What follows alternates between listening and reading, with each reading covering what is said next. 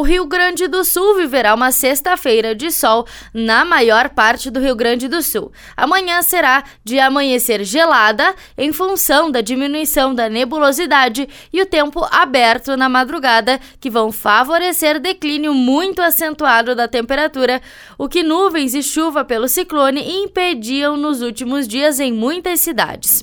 O dia será ensolarado e com amplos períodos de céu claro, mas com nevoeiro em alguns pontos ao amanhecer. A tarde vai ser agradável.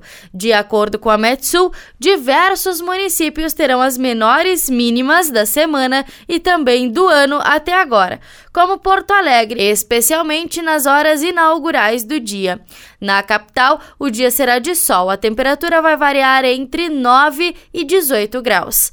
Na Serra Gaúcha, o sol deve ficar entre nuvens, com a temperatura variando entre os 3 e os 14 graus. Da central de conteúdo do Grupo RS com o repórter Paula Bruneto.